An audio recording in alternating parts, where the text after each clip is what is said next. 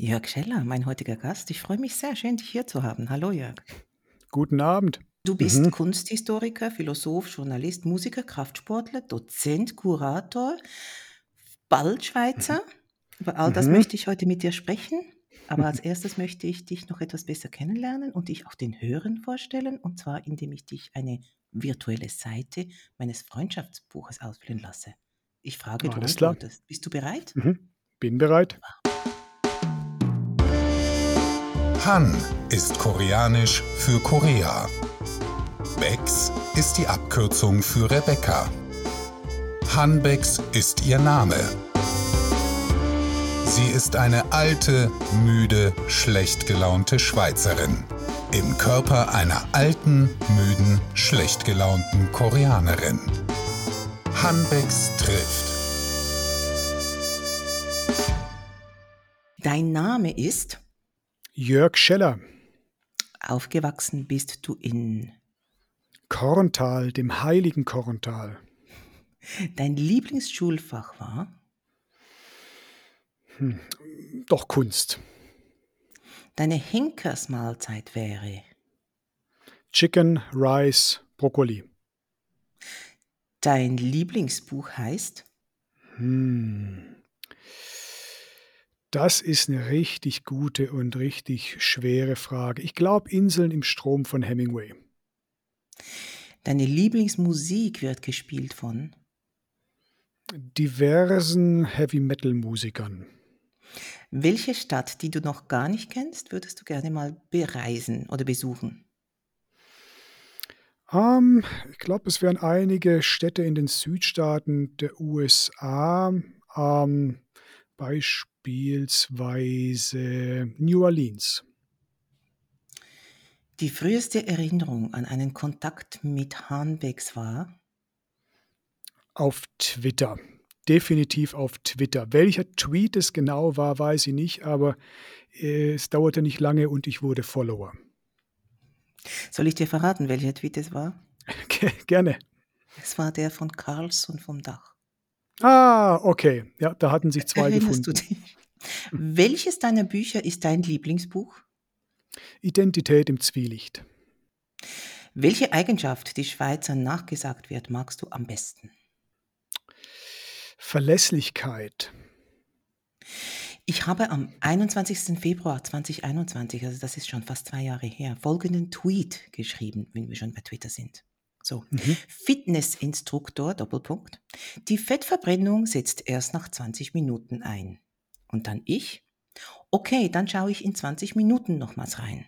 Und das ist übrigens richt- wirklich, also das ist wirklich passiert. Das ist einfach schon über Mhm. 20 Jahre her. Und dann kamst du und kannst du dir vorstellen, was du da kommentiert hast? Ja, wahrscheinlich werde ich irgendetwas über Muskulatur und Grundumsatz ähm, geantwortet haben, dass diese Fettverbrennung durch Ausdauertraining gar nicht so ratsam ist, dass man eher Muskeln aufbauen sollte, damit man auch im Ruhezustand Kalorien verbrennt. Irgendwie sowas? Sowas in der Art. Ähm, du hast es sicher ein Mhm. bisschen kürzer gefasst, 280 Zeichen, wir wissen es. Du hast geschrieben, hat der Herr Instruktor auch gesagt, Sie sollten eher längere Zeit langsam als schnell laufen oder Crosstrainern oder was auch immer, weil dann die Fettverbrennung stärker ist als bei intensiven Belastungen. Das war deine Antwort und die habe ich mir Mhm. gemerkt. Und jetzt meine Frage dazu, warum ist das so, dass die Fettverbrennung bei hoher Belastung gar nicht so hoch ist und was passiert dann bei hoher Belastung mit dem Körper? Naja, vereinfacht gesagt ist es so, dass wir unterschiedliche Energiereserven im Körper haben, solche, die schnell verfüglich sind und solche, die ähm, langsam verfüglich sind. Und wenn ich kurze, intensive Belastungen mache, dann greift der Körper auf andere Reserven zurück, als wenn er über längere Zeiträume nicht ganz so hochtourig fährt. Und wenn es darum geht, wirklich Fett zu verbrennen, also ähm, das sind Energiereserven, wo man ein bisschen braucht, bis man daran kommt, dann sollte man eher so längere Ausdauereinheiten machen. Da bedient sich dann der Körper irgendwann äh, bei den Fettzellen. Ansonsten holt er die Idee, also die Energie auch mal kurz aus den, aus den Glykogenspeichern beispielsweise raus. Aber wenn wir jetzt Zwillinge haben, die gleichermaßen gebaut sind und der eine Zwilling, der macht ähm, immer Ausdauertraining, also der, der joggt so ein bisschen bei 130 Puls oder so, weiß ich jetzt nicht, ist jetzt einfach erfunden. Und dann gibt es Mhm. den anderen, der macht, ich weiß nicht, Intervalltraining oder so und der jagt den Puls immer rauf auf 150, 160, 170. Und nach einem Jahr, wie unterscheiden die sich optisch? Na ja, derjenige, der auf höheren, kürzeren Intensitäten trainiert, der so Intervalltraining macht, HIIT, High Intensity Training macht, der wird mehr Muskelmasse aufbauen. Also, wenn ich einfach nur laufe, so bei einem relativ gemütlichen Puls von 130 Beats per Minute, dann findet kein Muskelwachstum statt. Das ist der sogenannte Hypertrophie-Effekt. Also, ich muss die Muskeln über eine bestimmte Schwelle beanspruchen, damit sie aus ihrer Trägheit rauskommen und beschließen zu wachsen. Und das findet so bei gemächlichem Joggen nicht oder nur sehr bedingt statt. Und wie ist das bei dir? Trainierst du, um geistigen Stress abzubauen und zu entspannen? Oder liest und schreibst du, um dich vom Training zu erholen? Ha, ist auch wieder ist 'ne ist 'ne gute Frage, die gar nicht so einfach zu beantworten ist. Was ich sicherlich mag oder was ich brauche, ist so das sture, weißt du, repetitive, ähm, ritualisierte beim Krafttraining. Da komme ich tatsächlich geistig ganz gut runter. Das habe ich beim Laufen bedingt und zwar, aber das ist jetzt persönlich, wenn bei mir so der Puls über 140, 150 geht, dann kann ich nicht mehr so gut denken. Wenn ich gemütlich laufe, 120, 130 Beats per Minute, dann arbeitet mein Gehirn irgendwie immer weiter und denkt. Aber wenn der Körper stärker gefordert ist, dann nicht mehr. Also, ich mache das durchaus, um runterzukommen, ähm, und ein bisschen auszuschalten. Ähm, aber ob ich's ob ich's jetzt wirklich nur deshalb mache oder primär deshalb, hm, das glaube ich nicht. Wir haben es schon angetönt, du bist Kunsthistoriker und du Mhm. hast über das Lebenswerk, ähm, den Mythos Arnold Schwarzenegger promoviert. Wie passen diese 2 Themen zusammen? Also, ja, woran hast du das festgemacht? Mhm. Ja, also Kunst und Arnold Schwarzenegger ist auf 'n ersten Blick keine zwingende Eben. Kombination. Aber, ähm, die Idee, äh, die ich mit der Dissertation damals verfolgte, war eigentlich zu zeigen, dass Arnold Schwarzenegger sich selbst, ja, wie so 'n Bildhauer betrachtet. Also, er meißelt am eigenen Lebenswerk, wie andere jetzt an 'nem Marmorblock herummeißeln. Und das habe ich nicht auf ihn projiziert. Es ist nicht 'ne Zuschreibung von mir, sondern das hat Schwarzenegger selbst über sich gesagt. Äh, Mitte der 70er Jahre hat er Bodybuilder mit Bildhauern verglichen, die eben das machen, was Künstler sonst mit Ton also er hat das Tonbeispiel gebracht, ähm, machen. Das machen sie mit dem eigenen Körper. Und, glaube ich, dieses Prinzip, dieses an sich selbst arbeiten, sich selbst meißeln, sich selbst eigentlich von außen angucken wie 'n Kunstwerk, das hat Schwarzenegger auf sein gesamtes weiteres Lebenswerk übertragen. Und auch das ist keine Zuschreibung von mir, auch das hat er selbst so gesagt. Er hat gesagt: „Everything I learned, I learned from bodybuilding.“ Also, er hat quasi die Prinzipien, die Erfahrungen des, äh, Bodybuilders auf alle anderen Karriereabschnitte übertragen und, ja, sich immer weiter wie so 'ne Performance, wie 'ne Kunstperformance weiterentwickelt. Zuerst die Statue und dann erwacht die zum popkulturellen Leben und nimmt immer neue Formen an. Das ist so ganz grob 'ne Kernidee, äh, der Dissertation gewesen. Und das, was er da gesagt hat, das hat er dann auch auf seine Schauspielkarriere bezogen oder auf seine Zeit als Governor? Er Ganz genau. noch? Okay, Genau. okay. Du hast ihn getroffen, oder? Ich habe ihn getroffen, ja. Wir haben uns unterhalten, beziehungsweise habe ich ihn, äh, interviewt, genau. Und was ist dir da jetzt noch am präsentesten, ähm, wenn du auf dieses Treffen zurückschaust? War's 'n gutes Treffen? Das Interessante war, dass das Treffen exakt so verlief, wie ich dachte, dass es verlaufen würde. Also, Oh. Schwarzenegger war nein, es war eigentlich gut. Also, man kann Überraschungen ja mögen oder nicht mögen. Ich fand's eigentlich Mhm. dass es so lief, weil ich fühlte mich auch bestätigt in meiner bisherigen Wahrnehmung oder in meinen Interpretationen dessen, was er so macht. Also, ähm, äh, äh, 'n sehr kontrollierter Typ. Also, jeder Satz, den er gesagt hat, Äh, der war gestanzt. Man hatte den auch schon mal irgendwie so gehört. Ein Kommunikationsberater saß neben ihm, hat jeden seiner Sätze auch überwacht und hat dann nochmal so korrigierend eingegriffen, wenn er das Gefühl hatte, das könnte jetzt missverständlich sein. Und ähm, insofern, also das Bild, das ich von Schwarzenegger hatte, und um dieses Bild ging es in der Dissertation, also nicht um seine Psyche, seine Seele oder sonst was, mhm. hat eigentlich ziemlich genau dem entsprochen, was da vor mir saß. Habt ihr Deutsch gesprochen miteinander? Nein, er hat Englisch gesprochen, äh, bevorzugt auch mittlerweile das, äh, amerikanische Englisch und Hintergrund war wahrscheinlich auch, äh, noch Dass der Kommunikationsberater das genau, mitkriegt. genau. Ist Schwarzenegger eine Kunstfigur? Ja, absolut. Mhm. Ähm, es kommt natürlich ein bisschen darauf an, welchen Kunstbegriff man ansetzt. Ich bin Wissenschaftler genug, um keinen idealistischen Kunstbegriff zu haben. Also für mich ist Kunst nichts Gutes und Edles und Schönes und Wahres, sondern Kunst ist äh, erstmal ein Phänomen, das ich relativ wertneutral äh, anschaue. Es ist interessant, ist mhm. toll, es fasziniert mich. Aber ich glaube nicht, dass Kunst gut ist oder dass Kunst etwas besonders Hohes ist. Und Schwarzenegger repräsentiert ganz äh, sicher so die Kunst der Postmoderne, ja, also dieser mhm. hybriden, experimentellen Nachkriegszeit, wo so eben Kunst und Pop miteinander verschmolzen sind. Er war auch mit Andy Warhol bekannt, also er war in Künstlerkreisen unterwegs. Er hatte sehr kunstsinnige Förderer, die ihn auch selbst zum Kunstsammeln animiert haben. Also er malt übrigens auch selber oder er zeichnet, ähm, nebenbei mhm. bemerkt. Mhm. Und insofern, es gibt, glaube ich, einen oft übersehenen Kunstkontext äh, mit Blick auf Schwarzenegger und den wollte ich so herausstellen. Bodybuilder unterwerfen sich in aller Regel vielen strikten Ernährungsregeln, sagen wir so. Tust du das mhm. auch und was steht bei dir so auf dem Plan?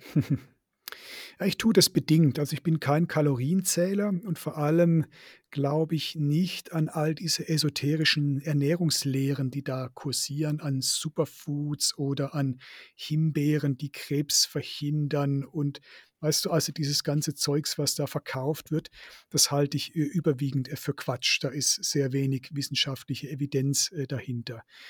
Äh, was ich mache als Kraftsportler, ich schaue natürlich aufs Eiweiß. Also das ist mhm. etwas, was man wissenschaftlich ziemlich klar sagen kann. Wenn man mehr Muskeln aufbauen möchte, braucht man mehr Eiweiß. Also so viel ist zumindest äh, klar. Und ähm, darüber hinaus nicht wahnsinnig originell, nicht wahnsinnig speziell. Also ich bin Omnivore, ich bin Allesfresser. Mhm. Ich esse fast sämtliche Pflanzen, fast sämtliche Tiere und alle möglichen Zwischenwesen wie Pilze. Also da bin ich nicht wählerisch. Ähm, aber so im Alltag sind es äh, ja tatsächlich eher so gute alte Bodybuilding-Mahlzeiten wie Chicken and Rice mit ein bisschen ähm, Gemüse dazu, Brokkoli ähm, mhm. Müsli mit Proteinmilch, Nüsse. Ab und zu esse ich Insekten. Ich glaube, darüber sind wir uns auch mal auf Twitter begegnet. Also nicht wahnsinnig speziell. Ja, ja, ja. Mm, sehr gut. gut. Mhm.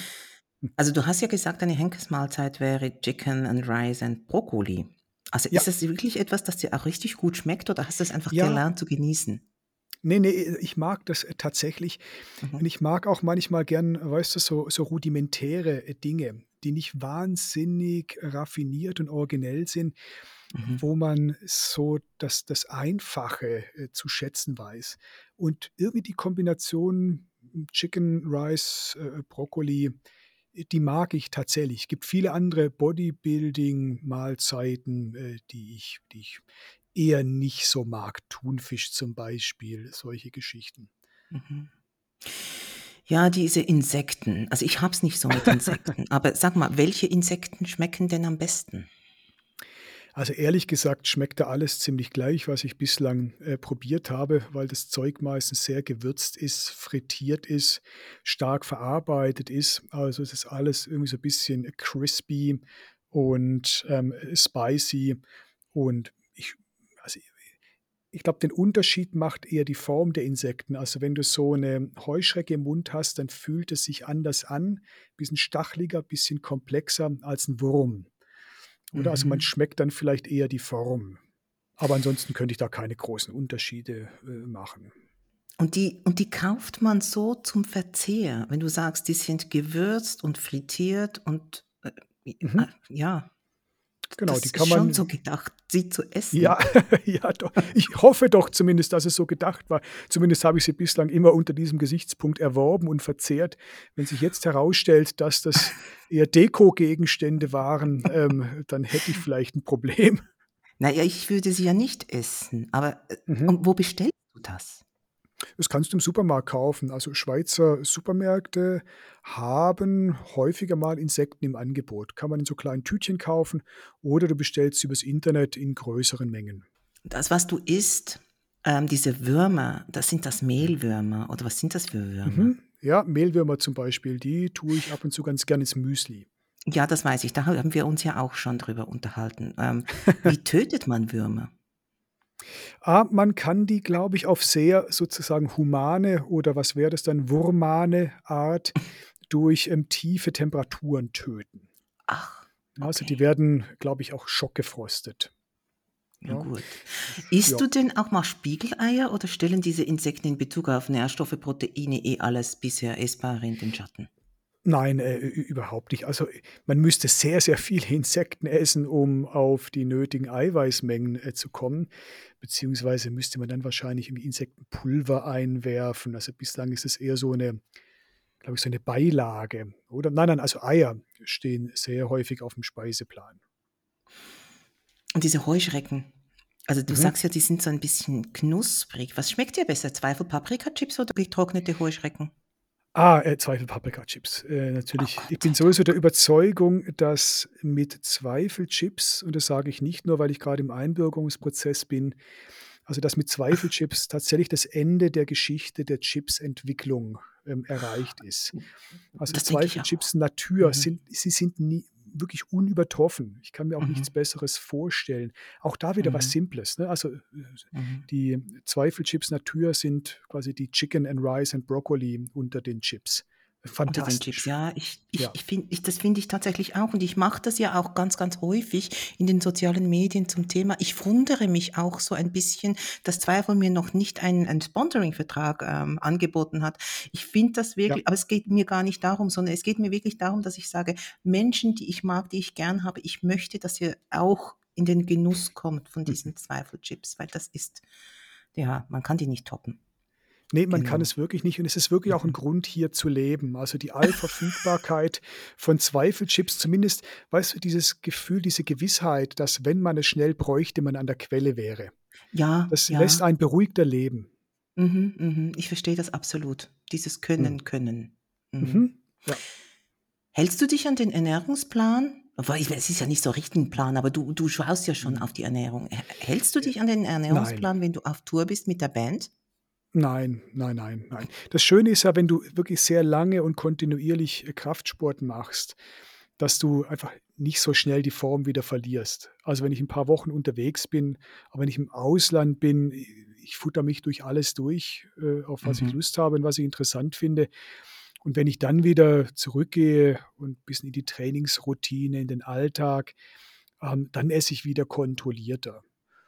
Und, äh, ne, ich habe da auch gar nicht wirklich so 'n Plan. Also, das Einzige, worauf ich wo ich äh, worauf ich wirklich achte, ist so die die Eiweißmenge. Das hat man mittlerweile im Gefühl. Gibt 'n paar Mhm. Lebensmittel, die esse ich einfach häufig, die taugen mir, die tun mir gut, andere nicht so sehr. Und, ähm, insofern bin ich da kein großer Planer, was die Ernährung betrifft. Ich habe die Tour angesprochen. Du machst nämlich Heavy-Metal-Musik bei Mhm. Malmzeit und Malmstein. Und es handelt Mhm. sich dabei um ein und dieselbe Band, also diese dieselbe Formation. Der Unterschied, ähm, wird in der Form, wie die Musik vorgetragen wird, gemacht. Erzähl uns doch mal von diesem Konzept. Ja, also Malmzeit ist ein Heavy-Metal-Duo, das dieses Jahr sein 20-Jahr-Jubiläum feiert. Und dieses Metal-Duo ist insofern 'n bisschen speziell, dass mein Kollege und ich ausschließlich sitzend spielen, gut gekleidet spielen, Tee trinkend spielen und ausschließlich übers Wetter singen. Das klingt zunächst mal wie so 'nen Konzept, ja, das sich irgendwie 2 Nerds mal ausgedacht haben, aber tatsächlich hat es sich recht organisch, äh, entwickelt. Also bei unserem zweiten Konzert, äh, Konzert waren wir gebeten worden, uns hinzusetzen, weil es eine kleine Wohnung war. Äh, das haben wir dann beibehalten. Wir sind Hardcore-Teetrinker. Das haben wir einfach auf der Bühne beibehalten. Und das Wetterthema kam so zustande, dass wir irgendwie keinen Bock mehr hatten, weißt du, über ähm, Sex und Tod zu singen. Also das, was du im Metal normalerweise machst. Dazu ist mhm. alles gesagt. Ja? Mhm. Und ähm, insofern blieb eigentlich nur noch ein Thema, das von ähnlich monumentaler Tragweite ist, eben das Wetter. Mhm. Also insofern kamen wir da ganz organisch zum Wetter. Und dann hatten wir uns noch überlegt, dass wir ähm, den Metal wirklich nach Hause liefern wollen, wie Pizza, weil Metal ja eigentlich eine häusliche Musik ist. Ähm, also Punk ging immer auf die Straße, hat irgendwas angezündet, wollte die Welt verändern. Und der Mettler sitzt klassischerweise eigentlich als einsamer Masturbant unterm Drachenposter im ausgebauten Dachstock der Eltern, lernt Tolkien auswendig und verflucht die Schlechtigkeit der Welt. Aber er ist kein Aktivist und geht nicht raus. Und all das wollten wir irgendwie so zusammenbringen. Und so ist Malmzeit entstanden. Und seitdem tingeln wir durch Europa und spielen diesen Metal im Sitzen. Ähm, mit anhaltender Freude, konnten wir aber nicht tun in der Corona-Krise natürlich, bei den Lockdowns. Ich muss auch dazu sagen, dass wir keine Platten aufnehmen. Also Malmzeit gibt es nur live. Ja, es mhm. ist ein mhm. Live-Only-Duo. Jetzt äh, waren wir in der Bredouille, wir konnten nicht mehr live spielen, machten keine Aufnahmen. Also mussten wir eine Zweitband gründen. Und diese Zweitband, die ähm, tauften wir nach einem Spaziergang durchs Juragebirge, Malmstein, denn wir hatten festgestellt, dass die oberste Schicht im äh, Schweizer Jura eben aus Malmstein besteht. Also Malmzeit, mhm. spazierten über Malmstein und mhm. überlegten sich, was können wir machen in der Corona-Zeit. Und so haben wir dann eine Coverband gegründet. Also Malmstein ist die Coverband von Malmzeit. Wir covern einfach Malmzeit-Songs und können die dann als Malmstein ja auch aufnehmen. Ja, und so mhm. haben wir dann ein Album gemacht mit Malmzeit-Coverversionen, das heißt Heavy Meta. Genau, das wäre so in, in, aller Kürze das, das, ähm, ja, die Geschichte mit Malmzeit und Malmstein. Ja, ich kannte die Geschichte ja schon und ich finde sie immer noch so bizarr. Also es ist fantastisch. also ich meine, und, und also diese Coverversionen, die unterscheiden sich dann aber auch wirklich von den Originalen. Nein, überhaupt nicht. Die okay, Idee gut. war, war dass man das die geklärt. wirklich eins zu eins reproduziert, ja. Gut. Möglichst original. Was hat Heavy Metal mit der Kunst des Streckens zu tun? Ja, also da muss man ein bisschen ausholen. Es gibt ähm, in Skandinavien ja eine sehr große und etablierte und auch staatlich bezuschusste und entsprechend in der Breite der Gesellschaft normalisierte Metal-Szene. Also Heavy Metal ist da oben so eine Art Volksmusik geworden, ja, Musikantenstadel auf Dunkel. Okay. Und im, im, im, im Zuge dessen sind so diverse ähm, naja, Metal-Variationen entstanden und unter diesen Metal-Variationen gibt es auch den äh, Heavy Metal Knitting Wettbewerb, also ein Heavy Metal Strickwettbewerb. Mir ist jetzt gerade entfallen, wo er genau stattfindet. Ich weiß nicht, ob es Schweden war oder Norwegen oder nee, ich glaube Finnland. Ich glaube in Finnland. Ja, ja, die Finnen sind ja so, sind, die Finnen, sind, das genau. sind so Metalheads, oder? Absolut. Da ist es ja auch immer dunkel. Naja, genau, in Schweden, Norwegen auch. Aber die, die genau. sind irgendwie, die, die finnische Seele ist ein bisschen dunkler als die schwedische. Habe ich das Gefühl. Hab das, das Gefühl habe ich auch, ja. Nicht, dass wir jetzt den Finnen da Unrecht tun, aber es ist ja nur unser subjektives mhm. Gefühl, das wir nie verallgemeinern würden. Insofern Nein, können wir das bestimmt nicht. so sagen. Ja. Mhm. Wir, wir lieben die Finnen. Wie, das Oder? tun wir tatsächlich. Ja. Also ich war schon genau. zweimal für zwei Wochen im Winter in Finnland. Sehr gut. Ja, insofern Eben. passt es auch, was du sagst mit der Dunkelheit. Was will man anderes ja. machen? Man bleibt zu Hause, Drachenposter, ja. Tolkien, Metal. Ja, Super. Genau. Super. Auf alle Fälle gibt es da diesen, diesen Heavy Metal Strickwettbewerb tatsächlich. Da geht mhm. es darum, ähm, zur Performance einer Metalband auf möglichst ausgefallene Art und Weise zu stricken. Eine mhm. Jury beurteilt das dann und dann kann man irgendwas gewinnen. Vielleicht ein Pullover, ich weiß es nicht genau. Und ja, so entwickelt sich Metal weiter. Schöne Geschichte. du, mhm. äh, ich, ich, ich wiederhole mich, du bist ähm, Kunsthistoriker, Bodybuilder, machst Heavy Metal Musik, dozierst an Universitäten, bist als Journalist für renommierte Blätter tätig, schreibst Bücher. Schaust du dir äh, gerade das Dschungelcamp an, um den Draht zum gemeinen Fußvolk auch nicht zu verlieren? Oder tust du sowas gar nie? Nee, das Dschungelcamp ist mir zu intellektuell und ähm, eigentlich schon oder schon zu High Society. Also mhm, das ist mhm. ja eigentlich schon so Edeltrash, oder? Da kann man das, sich. Ich weiß es nicht, ich schaue mir das nicht an. Okay, ich, ich habe es tatsächlich, glaube ich, ganz am Anfang vielleicht ein, zwei Mal gesehen, aber also ich glaube, man muss es nicht, nicht mehr sehen, um es verstanden zu haben, oder? Ja, also das, das Prinzip ich, das ist klar. Nicht, und ja, also die Frage zielt ja eigentlich so. darauf ab, ob du irgend sonst irgendwann mal wenigstens irgendwas tust, was völlig sinnfrei ist. Ja, ähm, zum Beispiel Bodybuilding, Heavy Metal, äh, Universitäten, Kunst. So, okay. Diese Doziererei also, auch die ganze Zeit. Ähm, unterscheidest du zwischen Beruf und Hobby oder ist bei dir alles so ein bisschen alles und findet immer alles so ein bisschen immer statt? Naja, es ist schon ziemlich ineinander äh, gewachsen, aber auf mhm. ganz, also nicht auf geplante Art und Weise. Ich mhm. habe so als Teenager einfach festgestellt, ich kann nicht besonders viel. Also, weißt du, mich kann man nicht hm, wie so ein Multifunktionstool überall einsetzen.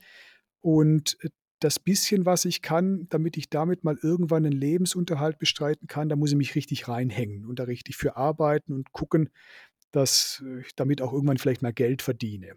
Sonst wird es brenzlig. Also eine recht pragmatische Entscheidung eigentlich, ähm, dass diese, dieses äh, wenige, was mir effektiv zur Verfügung steht, dann auch mal Berufsalltag ähm, werden muss. Ja, das ist dann auch so äh, passiert. Aber ich habe durchaus ein Privatleben, in dem ich weil, im, im Garten äh, Mohrrüben ernte oder äh, mal äh, eben durchs Jura spaziere, ohne an Metal zu denken. Aber ja, ansonsten, wie du schon gesagt hast, es fließt doch recht ineinander. Wenn du im Garten einen Wurm ausgräbst, würdest du den essen?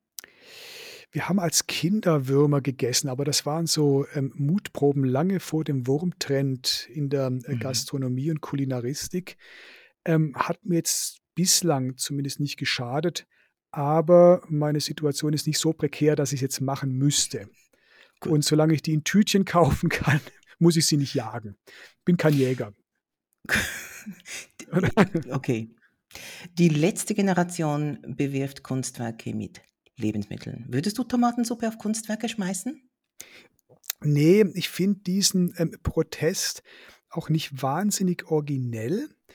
Also ähm, dieses Beschütten und äh, Bewerfen von Kunst- und Kulturgegenständen mit Nahrungsmitteln, na ja, da hat die äh, Geschichte doch schon viel originellere und nicht weniger wirksame Formen von Protest gesehen. Also ich habe das Gefühl, dass diese apokalyptische ähm, Stimmung ein bisschen aufs Kreativgemüt geschlagen hat. würde Wobei doch es ist ja eigentlich schon, ich finde es ich recht kreativ. Ich wäre nie auf die Idee gekommen, sowas zu machen, Kartoffelbrei irgendwo ranzuwerfen. Ja, aber so mit, mit, mit Lebensmitteln nach Dingen werfen oder nach Menschen, Eier auf Politiker, Kartoffelbrei auf Kunstwerke. Ja, also ich weiß, nee, also mir, mir war das, mir ist es als Kunsthistoriker doch ein bisschen zu, zu platt. Mhm, mhm. Hat mich Als nicht überzeugt. ja. Genau, und auch als Kunstkritiker hm, würde ich sagen, nee, da mhm. ist noch ein bisschen Luft nach, nach oben. Du lebst ähm, mindestens zeitweise, mindestens Teilzeit in der Schweiz Mhm. und ähm, wirst bald stolzer, nicht, oder auch nicht stolzer Besitzer eines Schweizer Passes sein. Was nebst dem Privileg, abstimmen und wählen zu können, hat die Schweizer Staatsbürgerschaft äh, für dich attraktiv erscheinen lassen? Naja, ich bin jetzt bald seit 15 Jahren äh, hier. Äh, du hast schon gesagt, nicht, also das, das Abstimmen, einfach sich politisch beteiligen, finde ich, ist was absolut Essentielles. Ähm, das möchte ich nicht missen. Ich möchte nicht einfach nur am Spielfeldrand stehen und äh, kommentieren. Also das ist schon der Hauptgrund. der zweite Grund ist, dass es mir doch recht gut hier gefällt. Also ich sage das nicht. Äh, um mich irgendwie einzuschleimen bei euch mhm. Bestandsschweizern, mhm. sondern ich bin so von weiß nicht, von meinem Naturell her 'n sehr liberaler Typ, nicht im parteipolitischen Sinne, aber ich habe es gern divers und ich mag es Mhm. nicht gerne, wenn so eine Weltanschauung oder ein Prinzip alles dominiert. Und da ist die Kleinteiligkeit der Schweiz und dieser viel kritisierte Kantönli-Geist, der ist mir Mhm. eigentlich sehr nahe, den habe ich auch in mir selbst. Also, in mir selbst gibt's auch sehr viele Kantone, die irgendwie zusammenhängen, aber eben auch miteinander konkurrieren, oder, und versuchen, sich gegenseitig bisschen auszustechen. Und ich bin großer Skeptiker, was so Zentralgewalten, ähm, äh, betrifft und bin 'n großer Freund von Machtteilung, Machtbrechung und mich fasziniert das politische System hier. Also, das entspricht mir, äh, sehr. Insofern, ich fühle mich wohl in der Schweiz und, äh, werde sehr vermutlich hier bleiben. Das ist doch schön, gekommen, um zu bleiben. Aber du Ja. hast ja bereits, ähm, notwendige Tests für die Einbürgerung abgelegt. Mhm. Hast du schon alle Ja. Tests gemacht?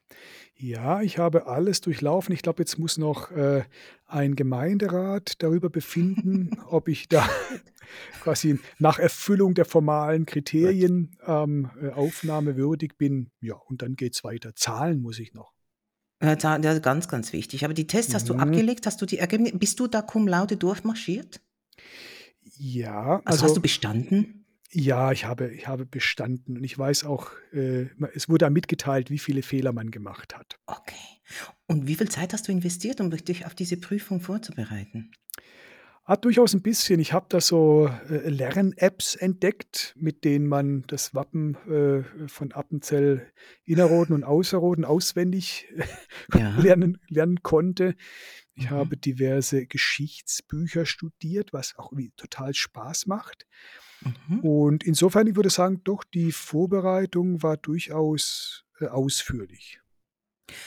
Du hast mir erzählt, ähm, dass du im Rahmen dieses Tests Würste erkennen musstest. So, Mhm, das findest ja. du solche Aufgaben angemessen?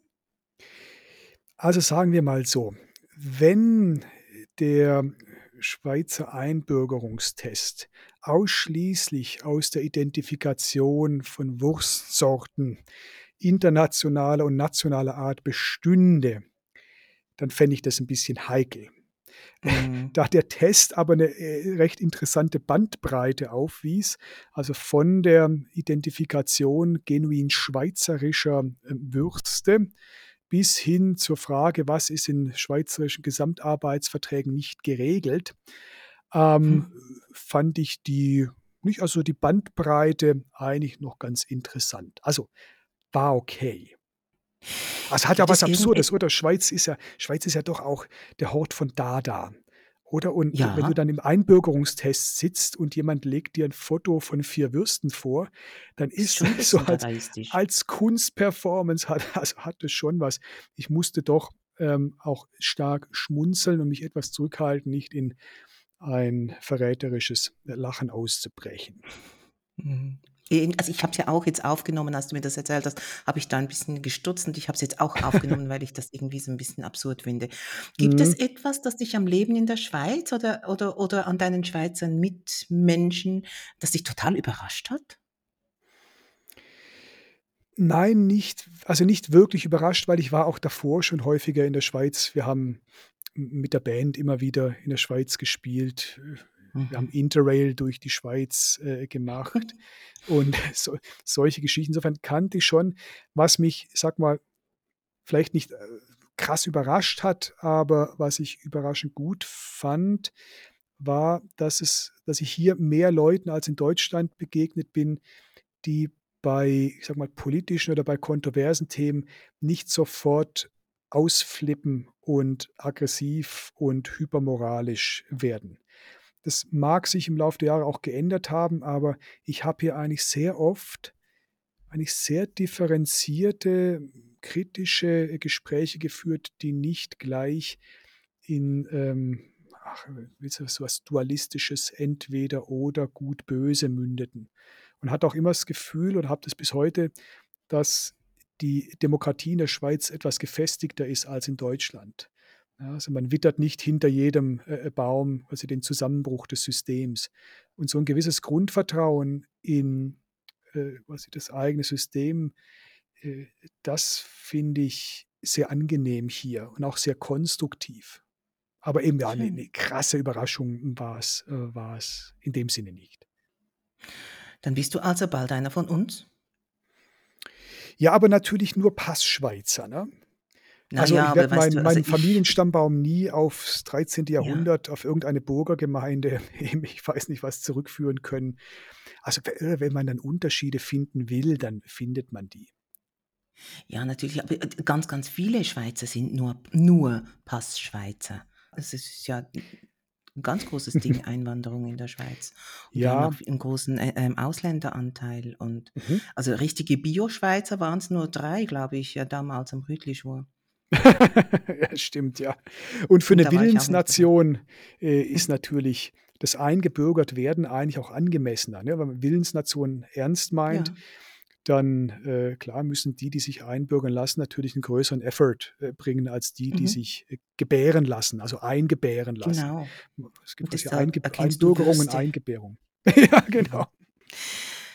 Zum Abschluss würde ich gerne noch von dir wissen, wenn wir uns das nächste Mal sehen, zu welchem Getränk darf ich dich einladen? Also, immer zu japanischen Grüntees. Warum Das muss der so japanisch 'n sein? Was warum warum sagst du jetzt einer Koreanerin, du möchtest gerne einen japanischen Grüntee?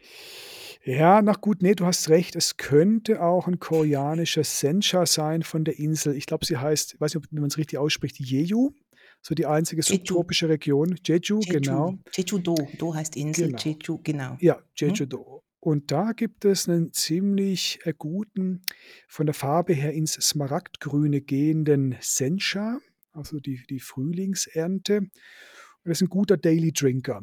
Den habe ich auch tatsächlich zu Hause. Zu dem könntest du mich auch einladen. Gut, dann Aber müsste ich ansonsten aber zuerst japanische mal zu dir nach Senchas Hause, weil ich habe den nicht zu Hause. Okay, dann könntest du mich bei mir mit meinem südkoreanischen Sencha zum Tee einladen.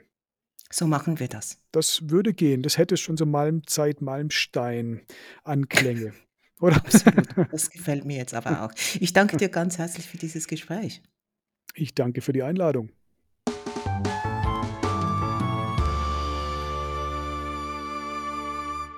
Hallo, das ist aber schön, dass du immer noch da bist. Mein Podcast scheint dir also gefallen zu haben. Das freut mich. Ich hoffe, du hattest Spaß daran und vielleicht auch etwas Neues erfahren. Mir zumindest ist es so ergangen, sonst würde ich das ja alles gar nicht machen. Schließlich ist dieses Ein-Frau-Projekt mit einer Menge Arbeit verbunden. Wenn du mich dabei unterstützen möchtest, kannst du das über Patreon tun. Das wäre toll. Es wird dich überraschen, du findest mich dort unter dem Namen Hanbex.